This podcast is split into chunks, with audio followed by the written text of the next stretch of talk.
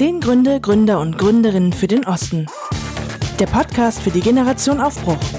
Präsentiert von der Friedrich-Naumann-Stiftung für die Freiheit. Wir porträtieren Menschen, die mit Tatkraft und Innovationsgeist die Zukunft Ostdeutschland gestalten. Heute spreche ich mit Andrea Philipp Dittrich. Sie ist geboren in Leipzig und seit 2008 selbstständig als Maßschneiderin in Jena. Außerdem Beisitzerin im Landesvorstand der FDP Thüringen und ehrenamtliche Bürgermeisterin der Gemeinde Schmorda. Herzlich willkommen, Andrea. Hallo, danke für die Einladung, dass ich mit euch zusammen sprechen kann. Hallo. Ja, sehr gern. Uns interessiert heute die Frage, wie gelingt denn so ein Spagat zwischen Selbstständigkeit und politischem Engagement? Andrea, stell dich doch einmal in aller Kürze vor. So, äh, wie schon gesagt, ich bin selbstständig. Ich komme aus Leipzig, bin aber in der Oberlausitz groß geworden, hinter Dresden, wunderschöne Gegend, gut behütet, bin dann nach Jena gekommen und habe mich dort 2008 selbstständig gemacht mit der Selbstständigkeit habe ich dann auch beschlossen, in die FDP zu gehen und mich zu engagieren, also nicht bloß zu reden, sondern auch zu machen. Und dann hat sich das einfach so entwickelt. Es ist überhaupt kein Spagat für mich. Ich mache das wirklich extrem gern. Und alles, was man gern macht, geht, glaube ich, von selbst. Ja, das klingt einladend. Jetzt ähm, bist du selbstständige Maßschneiderin. Da stellt sich gleich die Frage für Herren oder für Damen? Ich habe den Luxus, ich hatte eine tolle Lehrmeisterin, die sowohl Damen als auch Herren gemacht hat. Also ich kann Damenkostüme, Abendkleider, Brautkleider machen wir, aber auch den ganz klassischen Herrenanzug bis zum Smoking, bis zum Frack. Gehrock, das ist gerade gut für Brautkleid, Brautpaare oder äh, Funkengarten oder Prinzenpaare oder so. Ah, okay. Also du könntest quasi das komplette Brautpaar bei dir in der Maßschneiderei ausstatten. Genau, das genau. komplette Paar. Okay.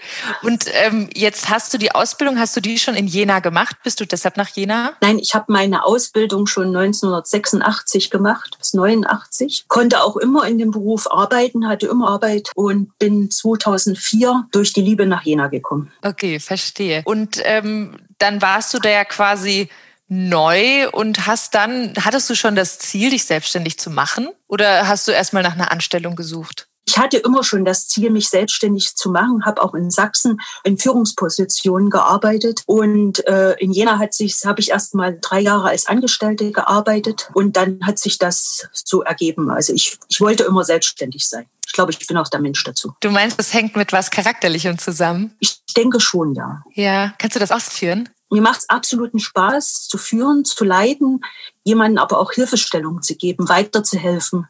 Also ich merke das jetzt gerade bei meinen Lehrlingen. Das ist einfach wunderbar, wenn man die jungen Menschen sieht, wie die sich entwickeln. Und das macht mir einfach Riesenspaß. Ja, super. Jetzt apropos äh, junge Menschen. Es gibt 25 Prozent der Menschen in Deutschland, die die Wiedervereinigung jetzt nur aus Erzählungen kennen. Wie war das bei dir? Ich kann mich noch ganz genau an den Tag erinnern, wo die Wiedervereinigung war, an die Fernsehbilder, an die Reportagen im Radio, an das Gefühl kann ich mich sogar erinnern, wo ich früh mit meinem Vati damals noch nach Bautzen im Trabi auf Arbeit gefahren bin. Also es ist wirklich, es ist zwar viele, viele Jahre schon her, aber man kann sich an viele Kleinigkeiten, viele Gefühle daran erinnern. Soweit ist es manchmal gar nicht weg. Ich erzähle auch gerne meinen Lehrlingen davon. Und was war so das primäre Gefühl, was da entstanden ist?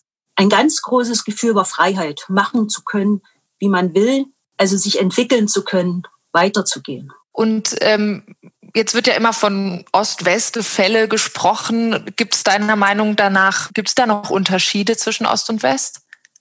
Hm, ich glaube, es kommt auf die Menschen an. Wenn man miteinander spricht, wenn man sich kennenlernt, dann ist das Gefälle gar nicht so groß. Man muss miteinander reden.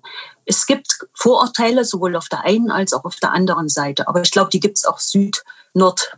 Diese. Auf jeden Fall. Wenn das jetzt was Menschliches ist, also vielleicht in welche, ja, mit welchen Kontakten man zu tun hat oder so, hattest du denn da Erfahrung? Also, sag ich mal, der erste irgendwie Westkontakt, sei das beruflich oder so? Meine Eltern hatten super Freunde schon zu DDR-Zeiten in Hannover und gleich Anfang der 90er Jahre ziemlich oft hin und her gebündelt zwischen Hannover und äh, meinem Heimatort, damals in der Oberlausitz noch, und habe den Westen ein bisschen kennengelernt, sagen wir es mal so.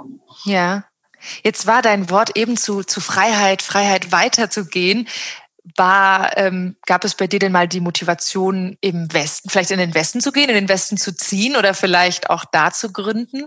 Nein, ganz bewusst nicht, weil ich habe die Phase erlebt, wo viele in Westen gegangen sind, wo viele ältere Leute, gerade wo ich im Groß geworden bin in der Oberlausitz, nur noch dort übrig geblieben sind. Und ich wollte ganz bewusst dort bleiben. Ich hatte meine Familie, meine Eltern, die hätte ich nicht alleine lassen wollen, einfach meine Familie. Also ich hatte immer Arbeit, ich habe Hotel-Ausstattung gemacht, ein EU-Projekt geleitet, was total interessant war Mitte der 90er Jahre und konnte Design in einem Industriebetrieb, damals Dresden-Hanmutte, arbeiten. Von daher war keine Option für mich. Und äh, was, was war das für ein EU-Projekt? Wie bist du da angekommen? Das war äh, Handwerkerinnenhof, nannte sich das. Das wurde von der EU gefördert. Es waren äh, mehrere Gewerke zusammen, also Schneiderei, na klar, mhm. Polsterei, Tischlerei, Veranstaltungsmanagement. Wir haben äh, Komplettausstattung gemacht für Hotels, für Gaststätten, also wirklich auch von Grund auf mit gewebten Stoffen, mit getischlerten Sachen, also Tische, Stühle gepolstert und wir waren bis auf einen alles Frauen. Es war eine sehr besondere Zeit und ich durfte als eine der drei Leiterinnen das damals aufbauen.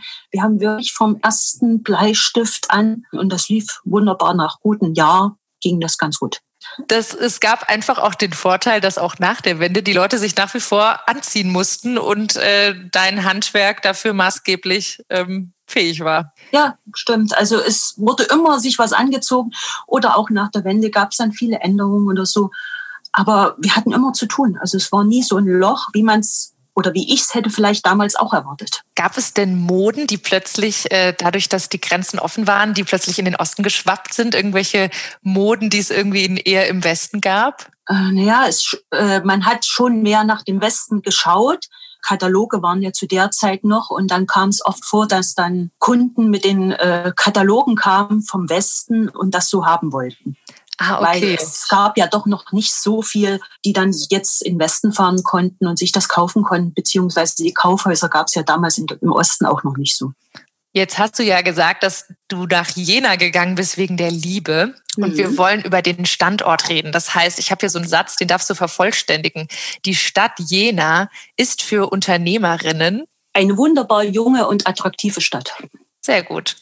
Jetzt ähm, bei einer Maßschneiderei, als selbstständige Maßschneiderei bist du da auf ein Netzwerk angewiesen. Kannst du da in Jena auf ein, ja, sind das Schulen oder Fortbildungsstätte, mit denen du vernetzt bist? Ich habe in Jena, als ich nach Jena kam, habe ich äh, viele Stellen angelaufen. Also ich bin zum Beispiel also ich habe mich vernetzt, ich bin in Unichor gegangen, habe Klassik gesungen, bin Volleyball gegangen, habe dort Volleyball gespielt, habe dadurch dann ganz viele Leute kennengelernt und habe dann einfach angefangen, äh, zwischenzeitlich sechs Ticken gehabt, für die ich geändert habe, die natürlich auch wieder Werbung für mich gemacht haben. Und so hat sich das alles einfach ergeben. Und Jena ist ja zwar eine große Stadt, aber es gibt so Netzwerke, wenn man da einmal äh, Leute kennt, dann spricht sich das ganz schnell rum. Ah, das heißt, du bist eigentlich eher über so einen Vereinscharakter in so einen Netzwerken gekommen. Ja. Wäre das auch für äh, neue Gründer oder junge Gründer eine Empfehlung von dir? Ja, würde ich äh, empfehlen. Da lernt man Leute von verschiedenen äh, Charakteren und von verschiedenen Ansichten kennen, die auch wiederum natürlich ihre Familien und so weiter haben. Und das klappt eigentlich, hat wunderbar geklappt. Jetzt liest man in den Zeitungen ja öfter über den Fachkräftemangel oder dass ja junge Menschen nicht mehr so gut ausgebildet sind. Du hast gesagt, du hast selbst zwei Lehrlinge. Mhm. Wie würdest du das beurteilen? Also mir geht's da sehr gut. Ich bilde jedes Jahr ein, also jedes Lehrjahr einen Lehrling aus und äh, habe immer so 30, 40 Bewerbungen auf eine Lehrstelle. Oh. Und jetzt am Dienstag fängt wieder ein neuer Lehrling an. Also dann sind wir wieder drei Lehrlinge. Also du kannst dich nicht beklagen? Nee, überhaupt nicht. Natürlich kommen auch die Bewerbungen von ganz Deutschland. Das Problem ist einfach, äh, dass äh, die, der Beruf der Maßschneiderin oder des Maßschneiders nicht mehr oft ausgebildet wird. Und da ist es sehr schwer, eine Lehrstelle zu finden für die Mädels. Und dadurch bewerben die sich halt überall. Jetzt bist du ja auch in der Politik aktiv. Kann die Politik da entscheidend einwirken? Äh, das ist schwer, aber ich sage immer, man muss das Handwerk attraktiv machen, auch nach außen hin.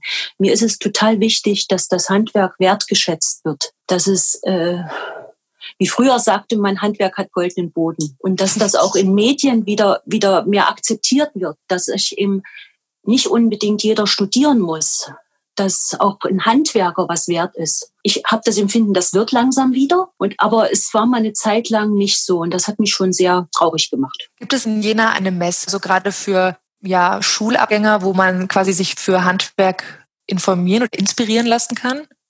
Es gab äh, früher, also vor letztes Jahr noch, gab es vom Arbeitsamt so eine Messe, wo sich Abgänger informieren konnten, aber direkt Handwerk wüsste ich jetzt nicht.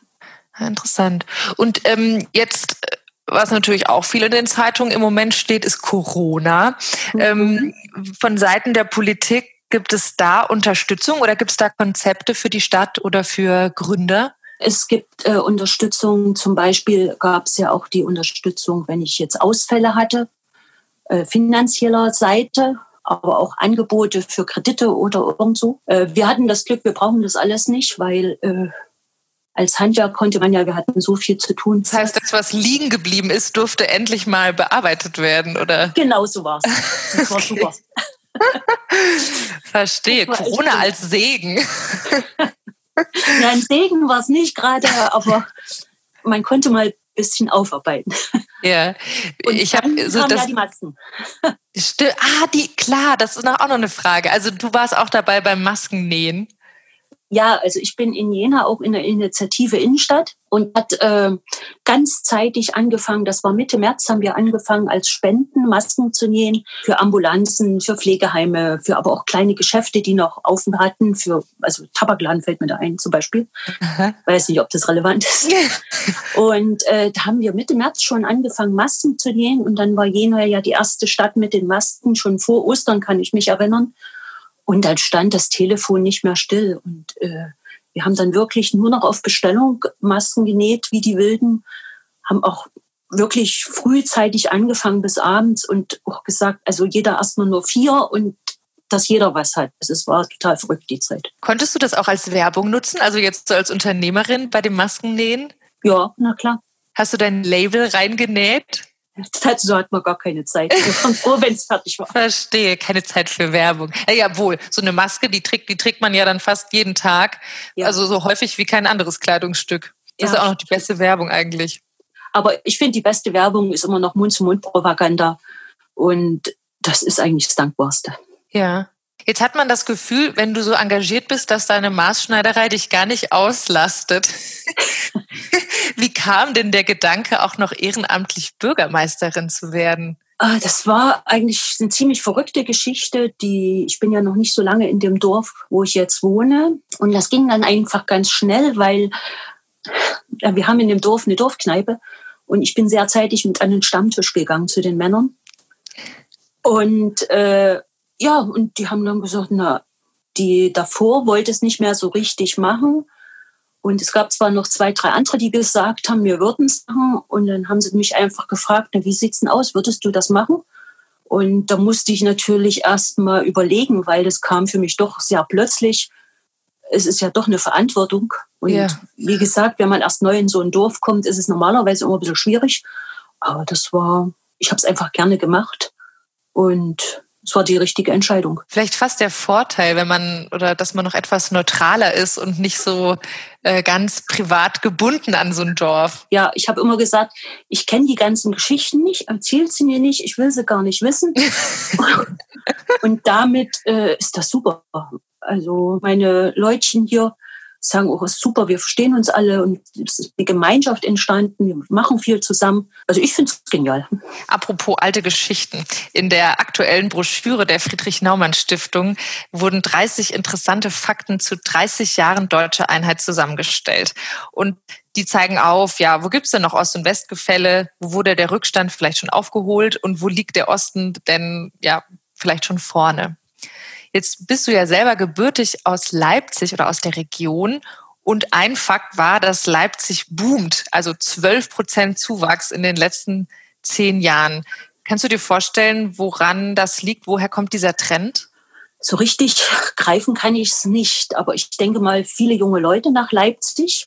Ist, die Innenstadt hat sich sehr entwickelt. Also Aber infrastrukturelles auf jeden Fall? Infrastrukturell, es liegt sehr günstig in der Mitte Deutschlands, das darf man auch nicht vergessen. So meine Ideen. Ich muss natürlich auch gestehen, dass ich nicht so die Verbindung nach Leipzig mehr habe. Und die obere Lausitz, wo du ja auch geblieben bist, aus diesem Grund nicht wegzuziehen, also eher da zu bleiben.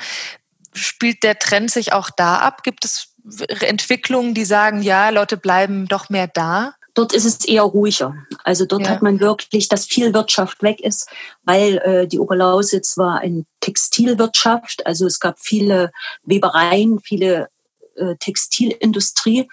Das ist alles weggebrochen und es sind wirklich viele junge Leute, viele wirtschaftlich Wirtschaften weggezogen und das merkt man dort. Also es ist ein bisschen stehen geblieben in der Oberlausitz. Verstehe. Ich so das Gefühl. Ja. Ist aber total schön auch wieder. Also wenn man dorthin kommt, man hat Ruhe.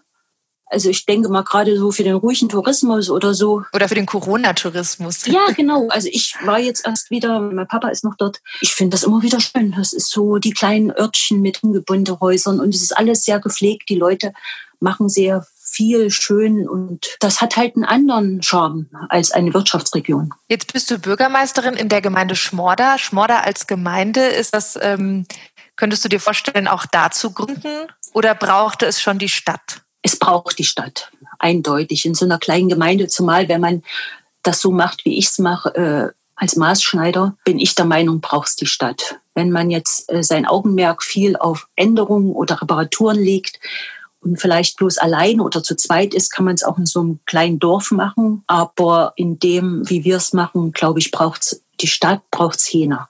Genau, ich wollte noch mal eingehen auf den Spagat zwischen deinem politischen Engagement und deiner Selbstständigkeit als Maßschneiderin. Und zwar wollte ich wissen, ob das eine auf das andere Auswirkungen hat und wenn ja, welche. Das also das Frage. andere ist ja so ein richtiges Handwerk, du arbeitest da mit den Händen und das andere doch eher rhetorischer Natur, würde ich mal sagen. Genau, ja. Also äh, es hat in der Weise eine Auswirkung. Ich bin ja jetzt schon lange selbstständig und ich habe ja die Zeiten der FDP miterlebt, die jetzt nicht so rosig waren, sagen wir es mal freundlich. Hm. Und wo ich da im Infostand war, äh, habe ich durchaus auch Kunden erlebt, die zu mir gesagt haben, was, Sie sind in der FDP, na, zu Ihnen komme ich nicht mehr. Aber ich habe jetzt im letzten Wahlkampf erlebt, äh, da war manchmal ein Wahlbüro bei mir im, im Atelier. Da haben wir über gewisse Sachen gesprochen, die die Leute einfach bewegen. Und das war, also ich fand das super. Und wir hatten ja auch die Bürgermeister mal in Jena mit dem FDP-Oberbürgermeister. Mhm. Der hatte ja den, davor den Bürgermeister, der über zehn Jahre von der SPD amtiert hatte, abgelöst. Und das war auch wieder eine tolle Zeit. Und es ist immer so, es gehen Kunden wegen der FDP, aber es kommen auch jetzt gerade in der Jetztzeit viele Kunden dazu. Das heißt, das politische Engagement formt dann doch auch irgendwie den Kundenstamm, da zu sagen, nee, da grenze ich mich bewusst ab oder da fühle ich mich jetzt mehr zugehörig. Ein klar, ganz kleines bisschen. Okay. Aber es kommen auch äh, viele Kunden, die das überhaupt nicht interessiert. Aber wenn jetzt so politische Sachen sind oder so mitunter, kommen dann auch die Kunden und fragen einen dann schon mal, was man denkt, die mich dann schon mehr kennen und wissen, was ich dann noch so außerhalb vom Atelier treibe. Jetzt bist du ja wahnsinnig engagiert. Was rätst du denn Unternehmerinnen oder Gründer, Gründerinnen, die sich in Ostdeutschland engagieren wollen? Äh, jetzt politisch? Ja, engagieren vielleicht auch wirtschaftlich. Eben vielleicht dieselbe Entscheidung zu treffen, zu sagen, ah, ich bleibe oder auch, ich komme, also aus dem Westen Komm gern. Ja. Ich bin damals, also ich sage immer einfach losmachen, reinspringen und schwimmen und äh, ein Ziel vor Augen haben, ganz klar zu sagen, ich will. Ich habe früher leistungsorientiert Sport gemacht und da haben wir gelernt zu sagen, ich will, ich möchte, ich, nicht ich möchte vielleicht, sondern ich will das machen. Und dann schafft man das auch.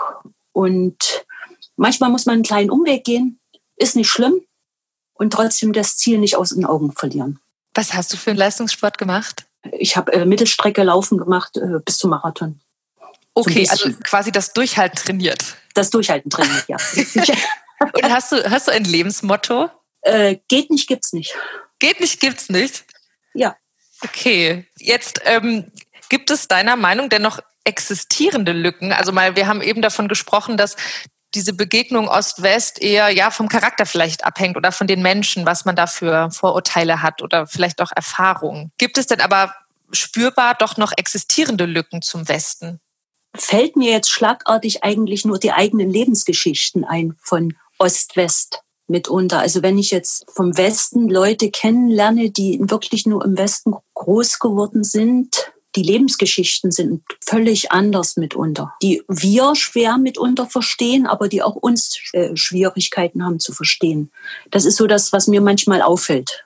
Kannst du da ein Beispiel formulieren, um das ein bisschen bildlicher zu machen? Schwierig. Ja. Äh, also mir als, ähm, ich bin in Westdeutschland geboren, wenn mhm. ich ganz, also auch Vorteils, äh, vorurteilsbehaftet, aber wenn ich spontan an sowas denke, diese geschichtliche Prägung, fällt mir zum Beispiel sowas ein wie auf Vorrat kaufen. Ja, das fällt uns schon gar nicht mehr so auf, glaube ich dass man immer einen gewissen Vorrat da hat. Das stimmt schon, ja. Ich glaube auch von Generation zu Generation äh, verwäscht sich das, weil äh, die jüngere Generation jetzt, also wenn ich an meine Lehrlinge denke, die sind dann nicht mehr so wie meine Generation. Ja. Das ist auch ein Generationsthema, denke ich. Aber so Riesenunterschiede, vielleicht bin ich ja zu offen, ich weiß es nicht. Fatal. Verstehe. Ja, schrecklich. Also die existierende Lücke, auch hier eher die, naja, oder die Prägung. Das klar, das macht natürlich, das prägt natürlich das Verhalten. Oder wo siehst du denn dein Unternehmen in zehn Jahren, wenn du so mal in die Zukunft blickst? Ich würde es gern so lassen, wie es jetzt ist. Ich finde es so optimal, ja. mit den Lehrlingen jedes Jahr ein Lehrling mit meinen Angestellten, Mitarbeitern, dass die sich wohlfühlen. Vielleicht in zehn Jahren, dass ich äh, jemanden habe, der das dann übernehmen möchte, wo ich mich dann langsam so ein bisschen das weitergeben kann alles. Das würde mir gefallen. Denn ich möchte bewusst auch nicht größer werden. Also ich hatte schon ein paar Mal den Ansatz, aber ich mag das Miteinander mit den Mitarbeitern, mit den Lehrlingen, mit den Kunden. Das gefällt mir einfach. Das heißt, durch ähm, Expansion würde für dich was verloren gehen? Ja. Das Persönliche ich. oder also das Persönliche, das Individuelle. Ja. Das ist mir total wichtig, dass ich wirklich für jeden Kunden, der zu mir kommt, genau das Richtige, das Passende mache und dass ich auch einen persönlichen Kontakt habe. Und wenn man dann größer wird oder noch eine Filiale oder so, dann glaube ich, zerbröselt das ein bisschen. Ja. Würdest du das auch als Vorteil fürs, für das Handwerk formulieren? Ja, würde ich formulieren. Ja. Dass man eben mit, was weiß ich, maximal zehn Leuten doch eine bessere Bindung noch hat untereinander oder 15 von mir. Dass man mehr miteinander macht, dass der eine auch für den anderen mal einspringt, weil man sich einfach persönlich besser noch kennt. Das ist sehr interessant. Das klingt fast nach einer relativ einsamen Haltung, weil man doch von der Politik oder wirtschaftlich immer hört, man muss wachsen, Wachstum, Wachstum ist die Zukunft, muss irgendwie alles größer und, und schneller werden. Nee, muss nicht, glaube ich nicht. Äh, es muss nicht immer größer und schneller werden. Es muss gut sein. Also es muss, äh, ich muss mit dem, was ich an die Kunden weitergebe, zu 100 Prozent zufrieden sein und sagen, ja, da stehe ich dahinter. Und als Handwerksbetrieb muss man wirklich hinter seiner Arbeit stehen. Und das finde ich total wichtig. Und wenn ich jetzt viele Filialen habe, habe ich dann vielleicht wieder äh, einzelne Meister, denen ich vertraue, was auch gut sein kann. Aber es ist nicht so, wie wenn ich eine Einzelfirma bin. Ja. Aber ich glaube, das muss jeder für sich selber finden, den Weg, den er gerne macht. Wir machen jetzt mal einen Rollenwechsel und zwar ja. von der Maßschneiderin zur politisch Engagierten. Wo siehst du denn dich da in zehn Jahren? Oder gibt es da Ziele, die aktuell verfolgt werden? Ziele? Hm. Ich möchte, dass die FDP mehr Mitspracherecht bekommt dass sie im Bund wieder fester Fuß fasst und dass die liberalen Werte wirklich Aufmerksamkeit bekommen. Mag das durch mich sein oder mag das durch eine andere Person sein? Ja, und konkret für die Region, also wenn du jetzt sagst Oberlausitz oder auch deine Gemeinde Schmorda, also in so einer kleinen Gemeinde ist es ja immer so, mit den Parteien ist es immer, äh, man macht das dann parteienübergreifend, weil es geht zuerst auch um, um die Gemeinde. Dass man ja Gemeinde hilft, also wo ich angetreten bin, habe ich auch gesagt, ich versuche erstmal das alles so zu erhalten, wie es jetzt ist. Also wir haben eine Gemeindearbeiterin, wir haben so Kleinigkeiten, dass nachts Licht brennt, mhm. was aber richtig wichtig ist, weil es gibt Leute, die gehen nachts um drei auf Arbeit und ich sehe das auch ein, dass die nicht im Dunkeln rumtappen möchten. Und das ist für so eine kleine Gemeinde Luxus. Ich möchte einfach, dass sich das weiterentwickelt, dass vielleicht die Straßen mal noch besser gemacht werden. Und so viele Kleinigkeiten bei mir in der Gemeinde. Und äh, ich habe auch äh, Gemeinderatsmitglieder, die von anderen Parteien sind. Und wir haben gesagt, wir sind zuerst für die Gemeinde da und machen es für die Gemeinde. Ich gebe dir nochmal so einen Satz, den du vervollständigen darfst. Prima. Und zwar lautet der Satz, du fängst an mit, die Zukunft liegt im Osten, weil wir noch viel Entwicklungspotenzial haben. Ja. Glaube ich, ja. Das Potenzial, das wollen wir betonen. Ja, meine Anfangsfrage war, wie, äh, wie gelingt denn so ein Spagat zwischen Selbstständigkeit und politischem Engagement? Was ist das Resultat? Ich würde fast sagen, mit Durchhaltevermögen. Ja. Und Willen. Und Willen. Also man darf das auch nicht alles so, ich, ich sehe das, das kommt einfach so. Also manchmal sage ich auch, mein Bürgermeisteramt kann ich ohne die Selbstständigkeit, könnte ich das gar nicht so, wie ich es mache, machen, weil man muss zu Sitzungen oder ich gehe wir sind organisiert in der Verwaltungsgemeinschaft. Man hat ja viele äh, Sachen, die man jetzt bearbeiten muss, unterschreiben muss. Und das kann man sich dann einfach wunderbar einteilen, auch mit der politischen Arbeit. Ob ich jetzt mal zu einer Vorstandssitzung im Landtag muss. Normalerweise habe ich das Atelier bis um sechs auf, aber da kann ich immer um fünf oder halb fünf gehen das eine greift in das andere ein, glaube ich. So sehe ich das. Ja, das stimmt. Das, da, klar, was so das Zeitmanagement betrifft, fördert sich das. Es ist was anderes, als wenn ich fest angestellt wäre und feste Arbeitszeiten hätte. Ich habe mir gerade die Situation vorgestellt, dass du in deinem Atelier diesen FDP-Stand hast, also da für die Wahl ja. informierst. Jetzt mit deinen Lehrlingen, dass die kommen ja wahrscheinlich aus dem, ja, aus der ganzen, aus dem ganzen Bundesland. Ja. Entsteht da der Arbeit ähm, politische Gespräche oder Diskussionen? Ja, das ist total super. Äh, weil äh, die haben natürlich andere Ansichten als ich, altersbedingt, und dann sind die natürlich nicht FDP-affin. Ah, und ja. das finde ich richtig super. Also ihre Ansichten. Ich habe zum Beispiel auch einen Lehrling aus, ein Mädel aus Ghana. Und das ist interessant für mich, mit denen über Politik zu reden. Und die machen aber auch manchmal Sachen, wo ich nie den Mut gehabt hätte. Zum Beispiel, ich bringe es jetzt mal aufs Tablett, im Februar gab es ja die Ministerpräsidentenwahl. Und meine Mädels, wir haben darüber geredet, wir hatten so Glückskekse zur Wahl, zur mhm. Landtagswahl, FDP. Und da sind, habe ich so mit ihnen geredet und haben sie gesagt, ach, wir legen jetzt vorne einfach mal die Glückskekse aus und gucken mal, wie die Kunden darauf reagieren. es war eine super Idee. Also wir hatten super Gespräche also ich wäre von mir aus nie auf die Idee gekommen, aber ich fand es genial. Super. Du kannst quasi fast in deinem Atelier Zielgruppenforschung betreiben, wie es denn mit der jüngeren Generation aussieht. Was sind da für Bedürfnisse oder Befürchtungen? Ja, ja, ich frage dann auch ganz bewusst, was haltet ihr davon, was denken ihr oder so. Also gibt es bei uns dadurch, dass wir doch meistens oder viel zusammen sind, gibt es dann oft so Themen, wo wir einfach mal drüber reden und dann nehme ich mir auch die Zeit dafür und das hilft mir und hilft den Mädels ja genauso. Andrea, ich habe noch eine Frage. Ja. Ich habe mir hier aufgeschrieben, wie dein Schriftzug ist als Maßschneiderin. Mhm. AN. Dreher. Ja. Gibt es da, eine, äh, da eine Geschichte dazu, wie sich das gestaltet hat? Ja, ist einfach marketingmäßig. Ich habe ja auch im Marketing schon gearbeitet. Und zwar, äh, erstens habe ich auch ein Label und das sollte schon was äh, sein, was auffällt. Also jetzt was besonders ist. Und das A ist der Anfangsbuchstabe, der erste, äh, man steht im Telefonbuch immer oben. Und dieses AN. Trea fällt auf. Also es ist besonders, dachte ich, oder es ist es auch, weil wenn ich jetzt Lieferanten angerufen habe, gerade am Anfang, die mich nicht so kannten, ach ja, Sie sind das ja mit dem AN. Trea. Ja. Und ich glaube, ich hatte mal ich weiß es aber nicht mehr ganz genau, irgendwann mal so ein Schriftzug irgendwo auf dem LKW in, in, Italien oder irgendwas mit Petra gesehen, ist mir das wieder im Unterbewusstsein in den Kopf gekommen und dadurch habe ich das dann entwickelt.